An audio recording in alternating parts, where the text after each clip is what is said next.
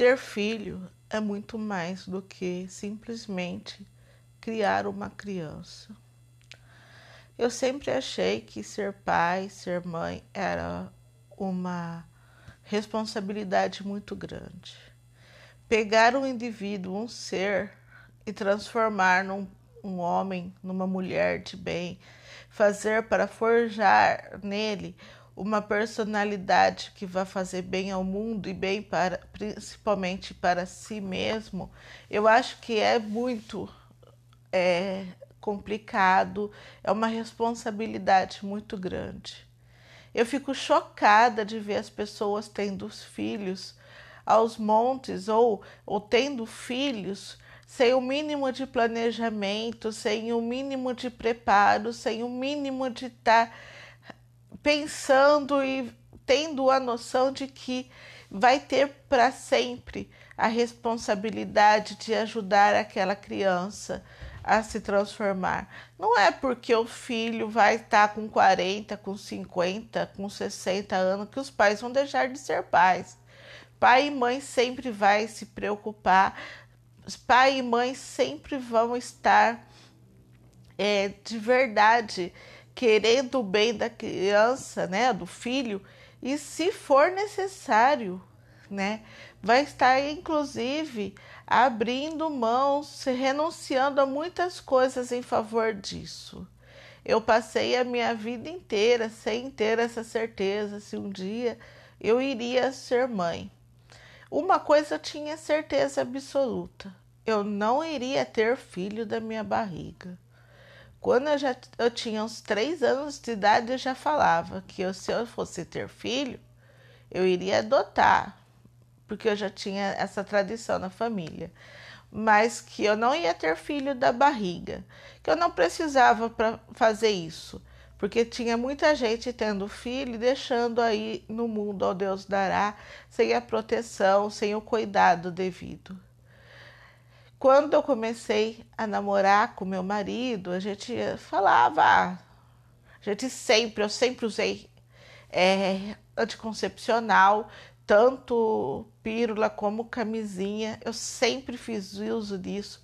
Eu tinha horror a engravidar, até se você falasse assim para mim, Flávia, então você adotou criança porque você não podia ter filho? Não, eu posso, porque eu nunca soube que eu não poderia ter filho, porque os exames que eu fiz sempre deram que eu podia ter filho, mas eu nunca fui em busca disso, nunca quis isso. Eu só queria era não engravidar, não ter filho da minha barriga. Era o que eu tinha em mente. Eu não queria parir uma criança. E aí quando foi que a gente casou, depois de um tempo a gente decidiu é, ter filhos. Então a gente, claro, já tinha, a gente já tinha conversado e isso seria por meio de adoção. A gente preferiu uma adoção tardia, que é como se fala na justiça, adoção tardia. Adotar crianças mais velhas muito raramente se vê casais querendo é, adotar crianças mais velhas. Quando a gente foi fazer o curso, que é obrigado, né? A gente tem que fazer esse curso junto à equipe do fórum, né? A equipe da justiça, para que a gente se habilite a adotar uma criança. Estávamos em 12 casais, apenas nós éramos para adoção tardia. Todos os outros eram para bebês recém-nascidos ou bebês de até seis meses, oito meses. E eu ficava quieta lá pensando, mas qual que é a diferença, né? E todo mundo vem e fala, né? Ah, vocês querem mais velhos? É, a gente quer mais velho.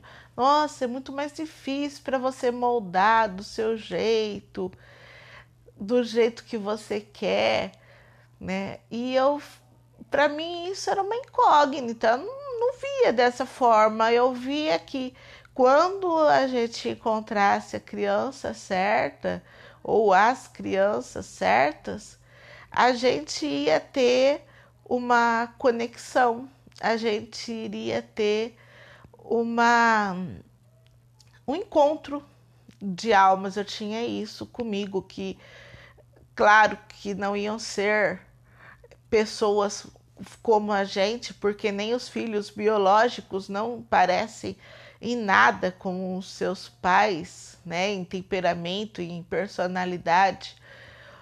Mas eu acreditava que a gente iria se dar bem. Eu tinha essa certeza. E quando foi que a gente decidiu, a gente fez em 2009, a gente entrou com os papéis.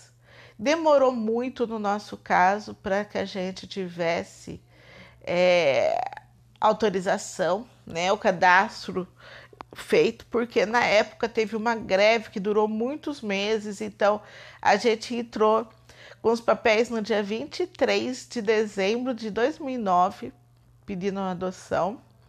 A gente só foi fazer esse curso em novembro de 2010 e a nossa habilitação só saiu em março de 2011. Então, durou muito tempo entre a nossa, a nossa entrada com os papéis e habilitação para adoção. Esperamos, tivemos que refazer quando foi em 2015 nos chamaram para conhecer os nossos filhos. Então, no curso, eles ensinam que não adianta você querer a, é a criança que escolhe os pais e não os pais que escolhem as crianças. E eu falei assim, mas como? Mas foi isso mesmo. É assim que a gente chegou lá, a gente teve o primeiro contato, a gente já foi vendo o jeito que eles eram, a gente já de cara já foram dois, né? Um casal que não era gêmeos, mas eu sempre sonhei em ter gêmeos mesmo sendo adotivos, eu sonhava ter gêmeos. Eu cheguei uma vez a sonhar que deixavam um casal de gêmeos grandes para mim na porta do meu trabalho, onde eu tinha o meu escritório. E os dois chegaram juntos, então eu falo que são gêmeos, mas é, com uma diferença só de sete anos. O Davidson tinha dez anos e a Ana Luísa tinha três anos nessa época. E a Ana, e a Ana era faladeira, como ela já é. Ela, nessa parte, ela puxou para a mãe. E o Davidson, que é tão que dessa parte, ele já era puxado por Fábio. Então, assim, a gente já de cara já viu as nossas semelhanças. E aí a gente foi namorando, namorando, porque a gente ia lá visitar.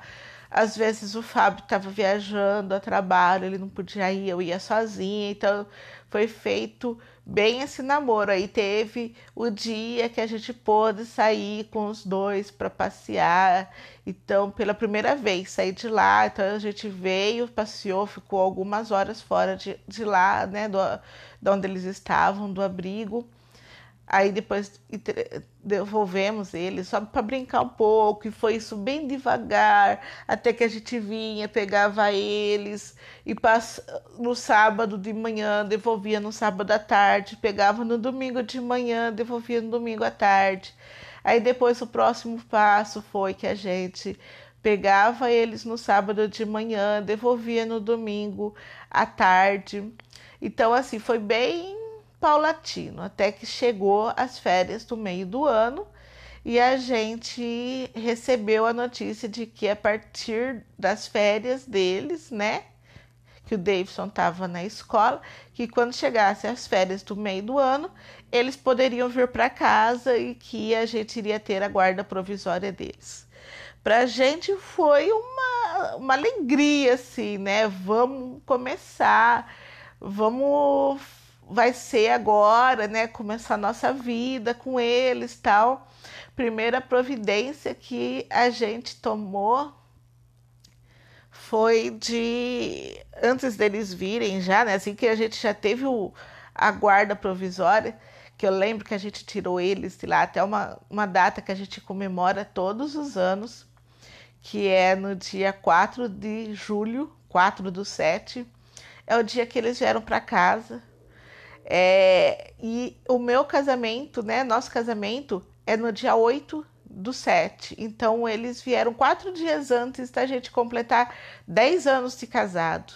A gente estava já com quase 10 anos de casado quando a gente começou a ter uma família. Então, a gente era duas pessoas, onde a gente só vivia para nós dois. O Fábio trabalhava muito, viajava muito e eu acabava ficando em casa, né? Eu moro, a gente ainda mora com os nossos, com os meus pais, né? E, a, e eu ficava em casa, né? Com eles, então assim, eu ficava praticamente sozinha, eu era sozinha, né?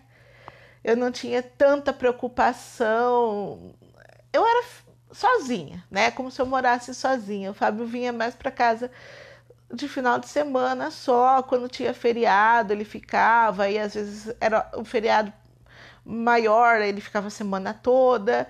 Então, foi uma que de repente eu estava ali sozinha, de repente eu tinha mais duas pessoas para cuidar.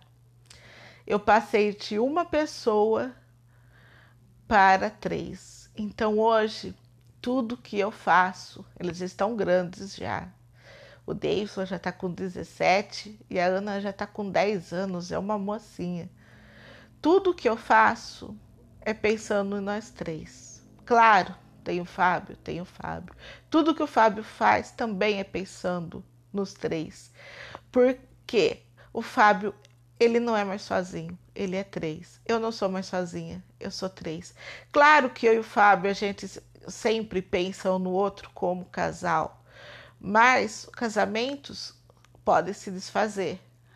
A gente não tem como casal, ninguém tem como casal obrigações diante. A gente está junto porque quer, porque curte, porque se dá bem. Ninguém é obrigado a ficar com ninguém. Mas quando a gente tem um filho, seja ele biológico ou adotivo, como foi o nosso caso, a gente passa a não ser mais um ser único. A gente passa a ser a, a, nós, né, e os nossos filhos, porque tudo que a gente vai fazer tem que pensar no bem-estar, na proteção e no desenvolvimento desse, desses, desses indivíduos, né? E aí, então, a gente eu vou continuar contando outras histórias, mas esse é o começo de como a gente decidiu, né? Como eu decidi ser mãe, como que foi essa transformação de uma mulher sozinha, né, com o marido que viajava muito, para ter dois filhos. De repente, os meus gêmeos chegaram.